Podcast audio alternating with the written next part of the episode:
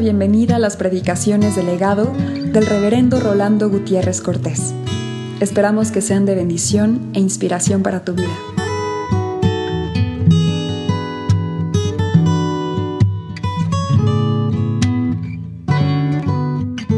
Mateo 18, 15 al 17.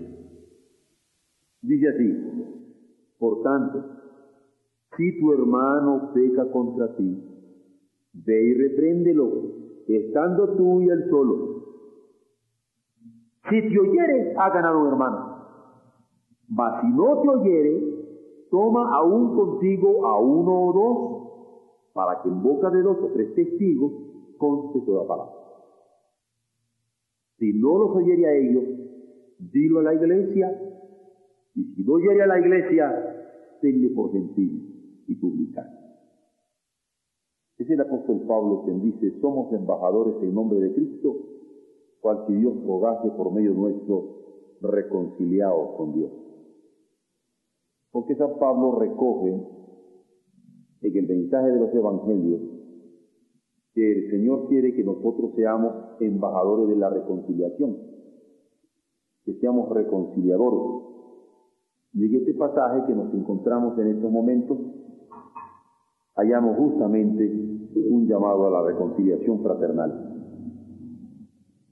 Y como les decía, me parece que no es un pasaje difícil de entender, sino difícil de asimilar. Porque eso de ser reconciliadores y entre hermanos y entre hermanas parece que resulta un poco difícil.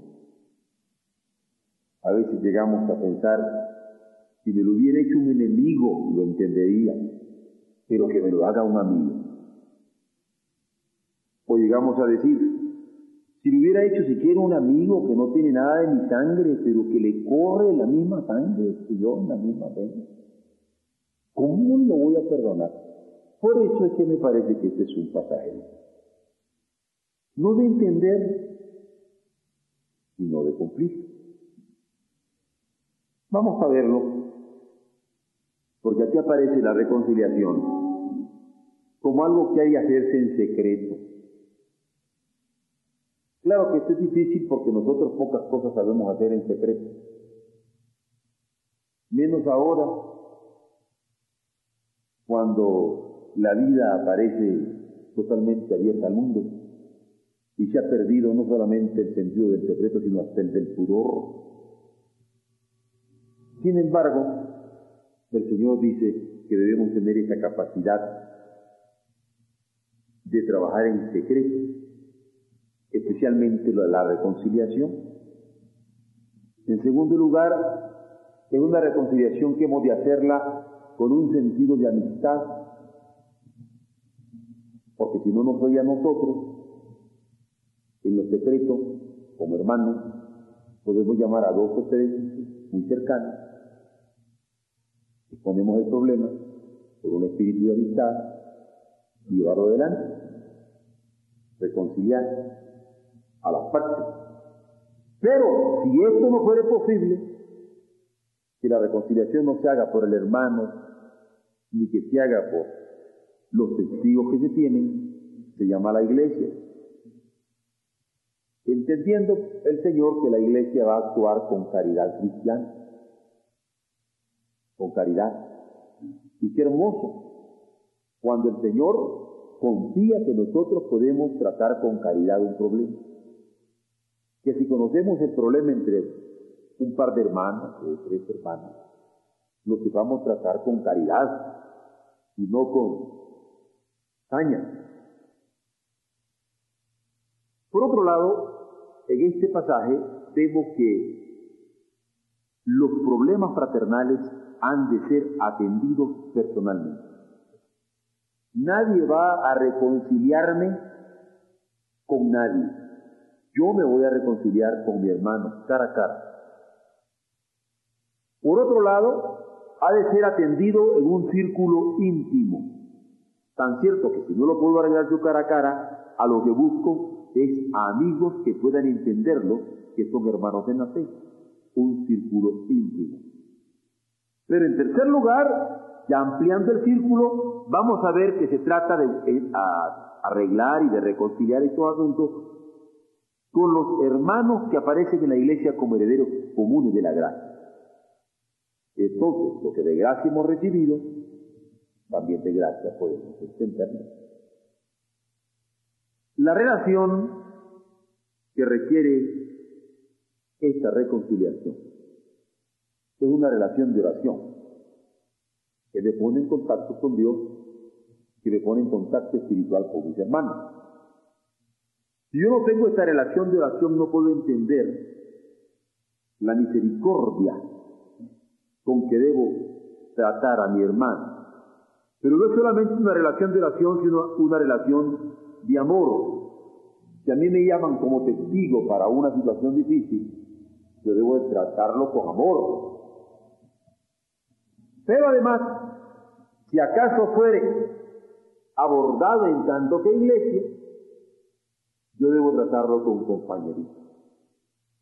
Y qué hermoso cuando como iglesia somos embajadores en nombre de Cristo, cual si Dios rogase por medio nuestro reconciliados con Dios.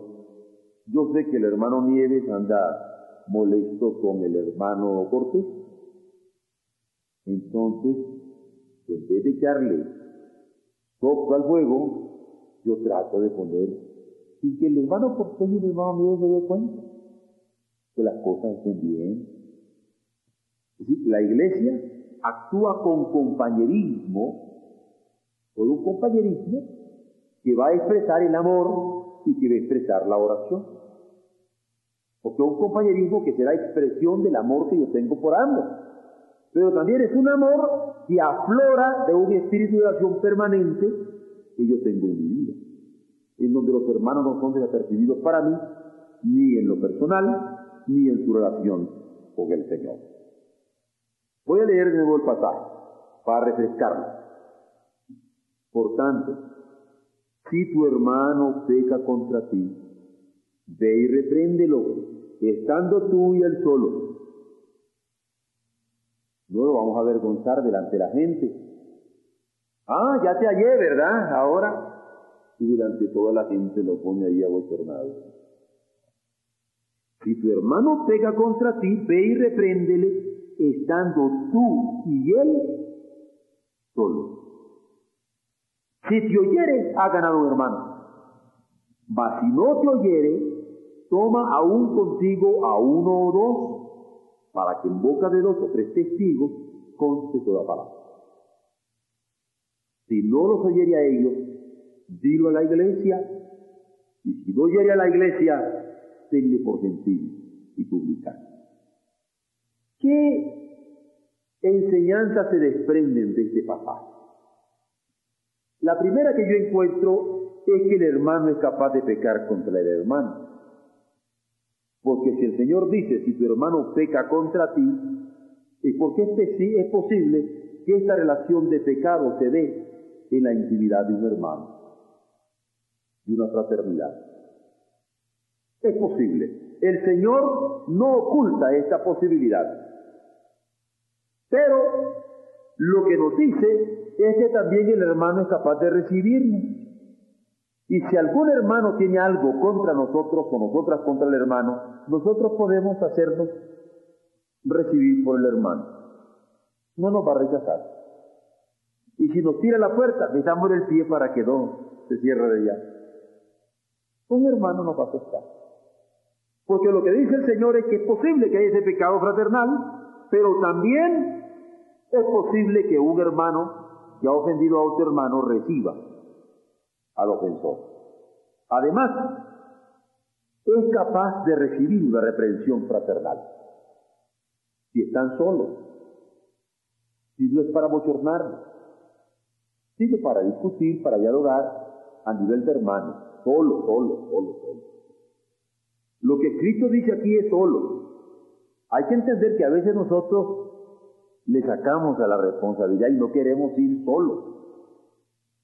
Pero solo mi hermano y yo, solo mi hermana y yo, solito, sin su esposo y sin mi esposa, sin sus hijos y sin los míos, solo nosotros podemos entender.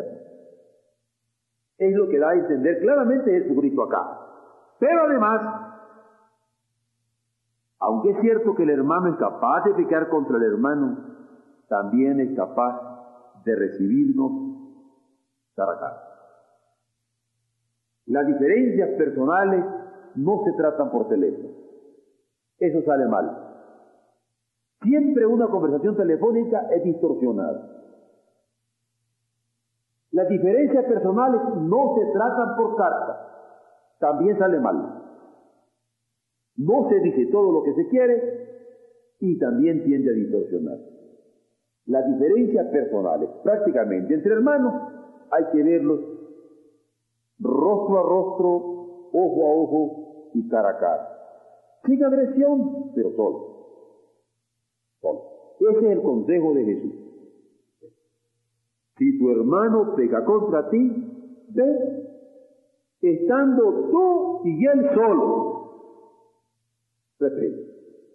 Si te oyere, has ganado un hermano. Tan importante es el hermano que es necesario tenerlo en gran estima como para provocar una reunión a solas con él. Es decir, en esta característica de reconciliación del discipulado, lo primero que debe tener el discípulo es la capacidad de enfrentar cara a cara sus problemas en secreto, en secreto. Que no le tenga miedo a encontrarse solo con su hermano.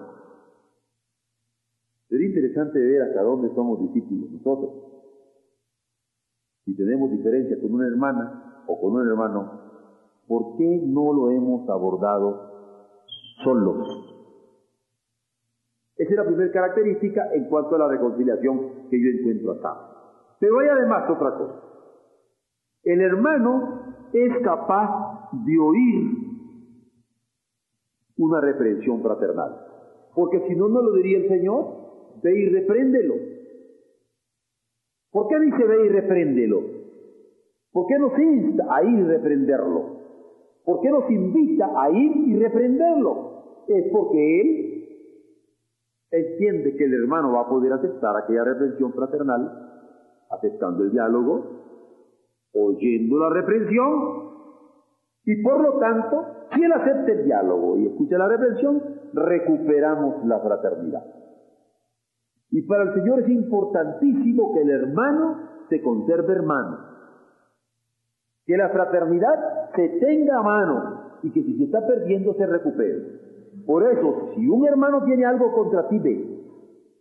Solo tú y él. Y en secreto recupere esa fraternidad. Al Señor le importa la recuperación de nuestras fraternidades. Esta es una característica del discipulado, entonces, la reconciliación, que sea capaz de hacerse en secreto, pero también que sea capaz de hacerse con un espíritu de amistad de acercamiento, de valor, de capacidad de diálogo, de enfrentamiento cara a cara. Ahora, no niega el Señor que dice, mas si no te oyere, en el verso 16, mas si no te oyere, toma un dos, para que vaya contigo. En este mas si no te oyere, yo encuentro que existe la posibilidad del rechazo. Pero ¿qué puedo hacer yo cuando existe la posibilidad de un rechazo? Ser comprensivo y darme cuenta que las cosas no se arreglan tan rápidamente. Ser comprensivo, existe la posibilidad del rechazo, pero también la de llevar dos o tres testigos. Puedo llevarlo, de hacer constar cuidadosamente toda palabra que hablamos para que no haya malentendido y de recuperar con ello aquella fraternidad privadamente. A mí me ha llamado la atención cuando me ha tocado estar terciando en un diálogo un poco violento. No siempre son de hermanos, a veces son de esposos, ¿no? Que he podido estar tratando de entender cuando no se quieren oír. Porque es interesante que acabando de decirle a alguien que lo ama, el otro está siguiendo reclamando. Porque no le estaba oyendo que le amaba. Y ahí tiene usted que estar de cupido, ¿no? Bueno, ¿qué importa? El Señor acepta esta posibilidad siempre y cuando sea en este secreto, en esta amistad, en ese espíritu de comprensión que son los elementos que van estructurando la reconciliación, que es lo que le importa al Señor como espíritu, como disposición de parte de los suyos. Los cristianos debemos tener en alta estima al hermano y cualquier diferencia que haya entre ellos, la reconciliación debe ser llevada. En cuarta instancia, me encuentro que se da el recurso último de la iglesia. Si no me oye a mí en secreto, si no oye a los testigos que yo llevé después, e incluso tuve el rechazo, todavía tengo un recurso último, el de la iglesia. Y cuando yo tengo el recurso último de la iglesia, ha de ser un recurso caritativo, porque la iglesia toma conocimiento de la diferencia la iglesia combina a la reconciliación y la iglesia puede ser escuchada como recurso divino. Esto es una cosa linda. Que la iglesia pueda ser ese recurso último. En mi experiencia de 26 años de pastorado ordenado y otros tantos no desordenados, pero todavía estaba joven, yo todavía no he llegado a la iglesia. Yo todavía no he llegado a la iglesia. En el fondo ni siquiera he llegado a la segunda parte. Siempre he podido hablar con alguien e incluso ponerlo en disciplina. No he tenido problema. Una única vez, cuando se quisieron meter conmigo, me quisieron llevar a ciertas situaciones que para mí eran tristes, pero, pero logré, por la sabiduría de un hermoso hermano, que las cosas se pusieran bien.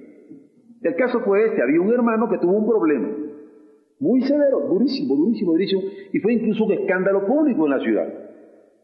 Entonces, el hermano me llamó, me dice, pastor, tengo este problema, me lo encontré al borde del suicidio.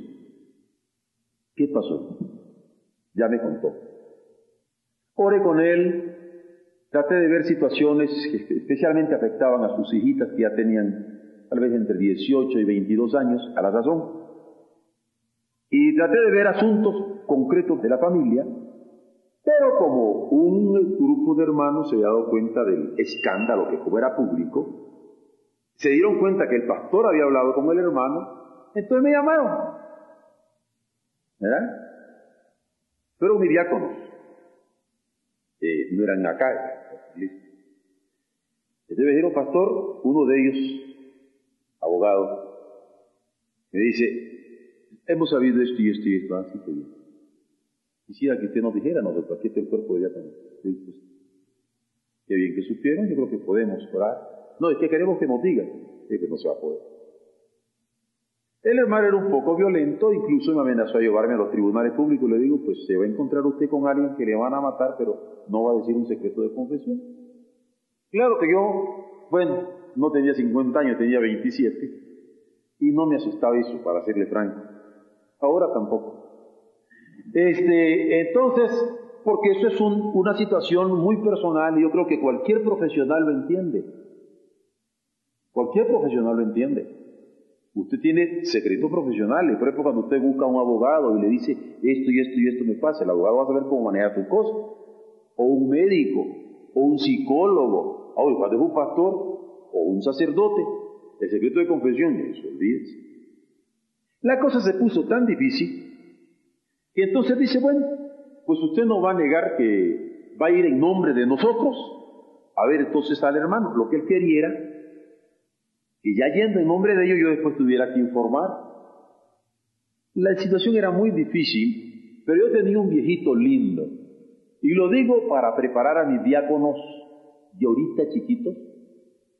Tenía ochenta y tantos años. Don Carlito García, era presidente de los diáconos, dice, ah, sí, le dice, porque era bien, bien sutil. Le dice, yo voy con el pastor, y como el presidente de diáconos tenía la opción. Entonces, ah, muy bien, le dice el doctor, va Yo no hallaba qué hacer, era difícil la situación, pero, muy bien, yo pensé, sigo adelante, vamos a ver qué pasa. Al día siguiente voy con la camioneta a traer a don Carlitos a su casa, y era un anciano.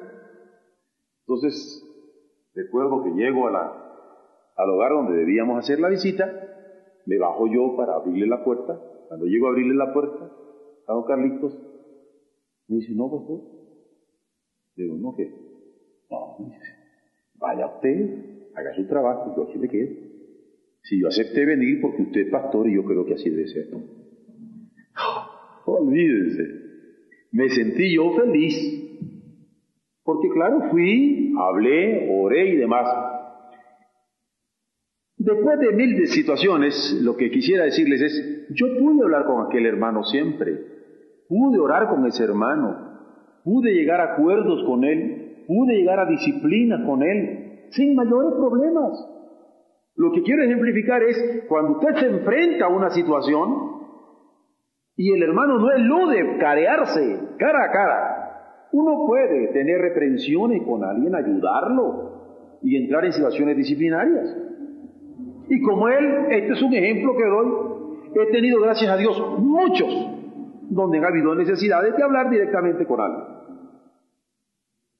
A veces con una sola broma responde alguien. Sí, porque mis bromas son bromas pero pastorales. A veces yo lo que no quiero es lastimar a nadie. ¿Ah? ¿Por, qué ¿Por, qué tenemos que lastimar a alguien y ponerme, anudarme bien? A, quiero hablar con usted, tenga la bondad de sentar. Con un abrazo, hermano, sabido esto y demás. yo creo que podemos ayudar al buen entendedor por señas. Y los hermanos han sido tan gentiles. Yo creo que esta es una de las partes más difíciles que nosotros tenemos. ¿Cómo vivir el ministerio de la reconciliación fraternalmente? Primero a solas. Segundo, en este círculo íntimo que un momento dado podría ayudarnos. Tercero, como último recurso, la iglesia. Con esa caridad con que se puede rodear a un hermano, pero el hermano cuenta. Esto es aquí lo importante. El hermano cuenta y más el que tiene necesidad, el que tiene problema. Ahora, dice él, mire, dice Jesús, si no los oyere a ellos, a la iglesia, tenle por gentil y publicano. ¿Qué quiere decir esto de gentil y publicano? Gentil porque no se considera pueblo de Dios. ¿No es cierto? El que no era judío era gentil. El pueblo de Dios se consideraba escogido en Israel, Jacob en Israel, y estaban supeditados a la palabra. Entonces, si no te oye porque es un gentil, porque no oye eso, porque no se considera como parte del pueblo de Dios. ¿Ah? Les voy a contar otra historia muy interesante, me pasó en Veracruz, de esos regalos del cielo que me llegan a mí. Voy a Veracruz y me tenían una serie de citas pastorales como que hubiera estado en Oreb y yo iba a dar unas conferencias. Y yo no dije nada, era uno de mis muchachos y está bien, muy bien, voy a ver gente. A determinada hora comienzo a ver gente, me llega una hermana, por cierto, algo de, de telégrafo de esos. Me comienza a contar su historia con el esposo. Y mientras ella me contaba la historia, nunca me voy a olvidar que la hice de policía, de psicólogo, de juez, de abogado, de hermano, de hijo. Porque ella, mientras ella me contaba, yo pensaba, si yo fuera un policía, este le pegaba un tiro. Y después, si yo fuera abogado, ahorita lo tendría yo así, así, asado. Y después pensaba, no, y si yo fuera eh, su hijo, ahorita lo hubiera ahorcado, no, cuántas cosas. Y la hermana contándome y yo escuchando pastoralmente, pero con todas aquellas barbaridades en mi corazón. Cuando ya ella terminó toda su historia, yo había estado oyéndola, les confieso lo que yo sentía, porque uno se pone nervioso y disgustado y, e indignado. Entonces abro la Biblia y le digo, hermana, voy a ver que usted habla primera Pedro 3. Dice que si usted tiene un marido incrédulo sin palabra, gane a su marido por el comportamiento suyo. Y me pregunta la hermana, me dice, hermano, dígame usted, ¿usted cree eso? Le digo, mire, si yo le digo lo que creo, no le voy a ayudar mucho ahorita. Pero vamos a lo que es la escritura.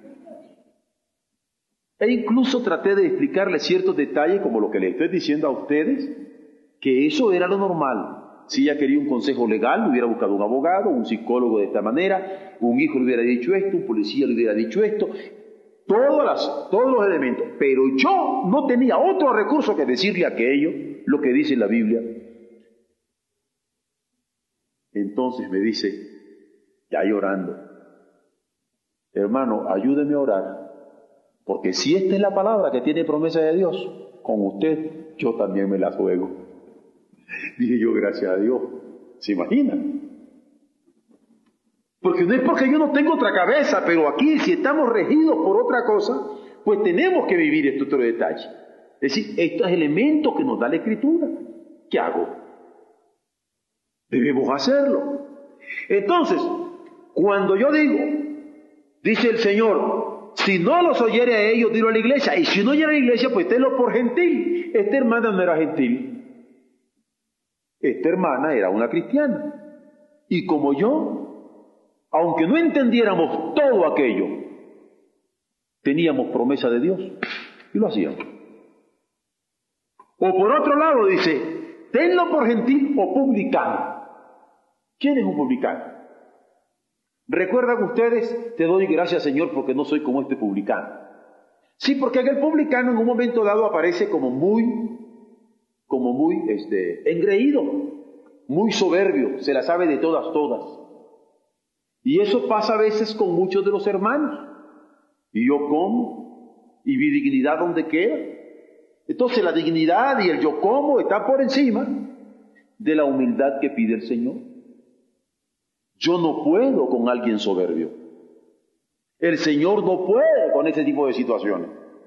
¿Ah? Dios resiste a los soberbios y da gracia a los humildes.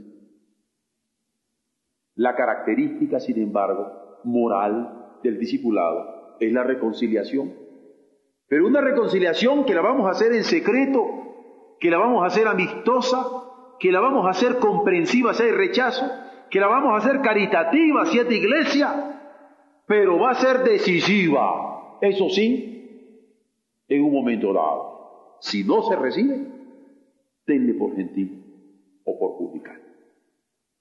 Me parece que no es difícil entenderlo. Lo difícil es asumirlo. Es asumirlo. Que lo que el Señor nos ponga para hacer, eso hagamos. Él me dice, ama a tu enemigo. Pero Señor, si es que tú no te das cuenta de lo que me hizo, 70 veces 7. Para allá. Ahora, por último, me parece que en el trasfondo de este pasaje, el amor y el perdón son disposiciones básicas para la relación fraternal. Estoy hablando de una relación fraternal. Ser hermano es una relación. Mi hermana no es Nora y Telma, que son dos hermanitas que Dios me dio con mis papás. No, la hermandad está en la relación. Porque podrían ser hijos de mi papá y mi mamá, pero yo no tengo relación fraternal con ellos. Dios nos ha hecho hermano para que tengamos relaciones fraternales, relación de hermano. Hay una relación de hermanos, hay una relación de esposos, hay una relación de amigos, hay una relación de compañeros, hay una relación de trabajo, pero hay una relación de hermanos. Y en esta relación fraternal tiene que haber una disposición de amor y una disposición de perdón. No estoy hablando que debe haber amor, y perdón, la disposición permanente del amor, la disposición permanente del perdón. Se trata de una relación fraternal en donde han de dar estas dos disposiciones a flor de labios, incluidas las de la iglesia. No se debe guardar sentimientos de ofensas personales. Porque cuando el Señor dice, por tanto, si tu hermano peca contra ti, guárdate el resentimiento, acurrúcalo, échale más fuego, enciéntete en el rencor, prepárate y cuando lo encuentres le das. No, no, no, no, no. Si tu hermano peca contra ti, no se debe guardar sentimientos de ofensas personales. Es decir, si alguien me ofendió, si es que me la debe, si es que este, no se pueden guardar porque ese rencor carcome como, como, como cáncer, es tremendo. Y claramente se ve aquí, me parece a mí, que lo que el Señor quiere es que no guardemos ese recuerdo de ofensas personales que vaya calándonos con rencor. Ni tampoco hemos de guardar por mucho tiempo la posibilidad de dar nuestra misericordia para sobrepujar el odio que podría anidarse en nuestros corazones. Nunca olviden la misericordia, miseria y cardia. El corazón identificándose con algo miserable Podría ser una ofensa execrable, dura, despreciable, pero nuestro corazón redime, redime aquella miseria por el amor redentor del Señor. Otra cosa que vemos aquí es que la reconciliación merece todas las posibilidades. Veamos, merece la posibilidad de tener una reunión en secreto merece la posibilidad de tener una reunión amistosa, merece la posibilidad de tener un acercamiento eclesiástico. Todas estas posibilidades las merece, todas. Porque la reconciliación ha de ser una disposición permanente. Ahora bien, cerremos el pasaje por el momento, pero no sin decir todavía una palabrita más a la altura del Evangelio, porque no me voy a salir del contexto del Evangelio. Aquí tenemos la reconciliación como una disposición, como un acto, como una acción permanente que ha de estar en el corazón de los cristianos. Esto es un elemento moral, un elemento de moral, de lo que constituye la moral del cristiano. Yo siempre insisto, ¿qué quiero decir por moral? ¿Ah? Moral no es solamente un elemento de costumbres, un costumbrismo. ¿eh? Yo siento moral a niveles a veces deportivos, que voy perdiendo y no perder la moral. Voy a meter, voy a meter más goles, ¿no? No desmoralizarme. La moral del discipulado va a tener esta capacidad de tener un espíritu de reconciliación. Un espíritu de reconciliación. A eso es lo que estoy apuntando ahorita. Eso está claro. Pero tengo un elemento más la parábola del hijo pródigo. Porque viene aquí y me dice el Señor muy bien, si ya no te oyeron en secreto, en lo amistoso, en la iglesia, tenlo por un gentil y un publicano. Y yo lo que dice el Señor, haciéndonos ver que alguien podría sentirse no pueblo de Dios, o alguien podría sentirse con soberbia, como que no tenemos que decirle qué es lo que debe de hacer. Entonces decimos bien, me lavo las manos. Como el Señor dice que lo tenga por un gentil y un publicano, este no solamente es publicano, sino también gentil. ¿Ah? Y con un par de palabras le damos un balazo y lo tiramos. Pero recuerdan ustedes lo que dice la parábola del hijo pródigo. Vamos pensando que alguien no aceptó nuestro cariño, nuestra amistad, nuestra caridad fraterna y ya está al borde de esta situación o está en esta situación de gentil y publicano. No voy a cantar la parábola del hijo pródigo porque espero que todos lo hayan sabido, de aquel padre que tenía dos hijos.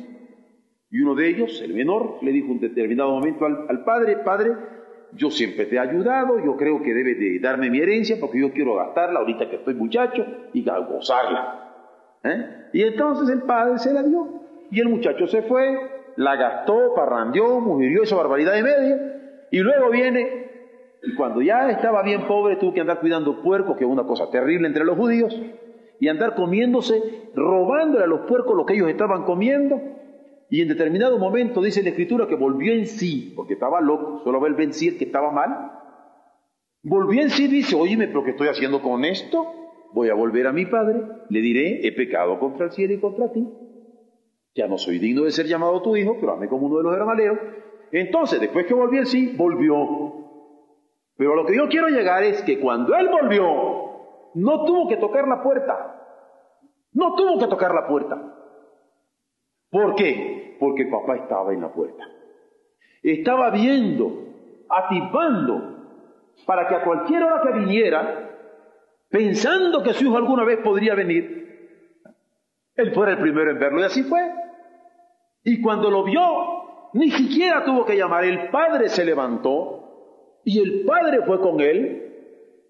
Y una vez que hubo se reconciliado ambos, ¿recuerdan lo que le dijo? Hay que matar el becerro gordo. Traigan, póngale el anillo en su mano, los zapatos en sus pies, porque llegó descalzo. ¿Eh? Porque este mi hijo muerto era y ha revivido, se había perdido y ha sido hallado. Vuelvo a mi reconciliación. A alguien lo podríamos tener por gentil o por publicar, porque no ha querido oír nuestra palabra. Pero nosotros, de acuerdo a la mística evangélica, esa moral que el Señor no quiere que perdamos, hemos de mantenernos abiertos. Y cuando alguien que no quiso escuchar en secreto nuestra palabra, o alguien que no es quiso escuchar nuestro círculo íntimo de amigos, o alguien que no quiso recibir nuestro calor fraternal como iglesia, en un momento dado viene, no vayamos a estar nosotros. Oye hermano, no es Sí, ya volvió. No, hombre. No se trata de andarnos codeando como que, y al fin volvió, de los arrepentidos se sirve Dios, o hacer chistes, no, como que nada, vamos. Y si podemos hacerle una fiesta, hacemos una fiesta si es que no lo lastimamos. Pero si con hacer la fiesta lo lastimamos, no hacemos la fiesta. Mejor que venga y que Dios lo bendiga. Yo sé que este mensaje no es difícil entenderlo. Yo sé que es difícil vivirlo. Pero el mensaje es el de reconciliación y yo no lo puedo quitar. Yo no lo puedo arrancar y decir este no. Porque yo no quiero ver la cara al hermano Paco que al hermano que estaba discutado conmigo algún momento. Absolutamente. Esto es lo que dice el Escritura. Una lección más entonces en el capítulo 18 del Evangelio de Mateo sobre la característica del discipulado el tipo de moral que los discípulos van a tener. Mantenernos con ese espíritu, esa disposición de amor de perdón para la reconciliación. Que Dios nos bendiga.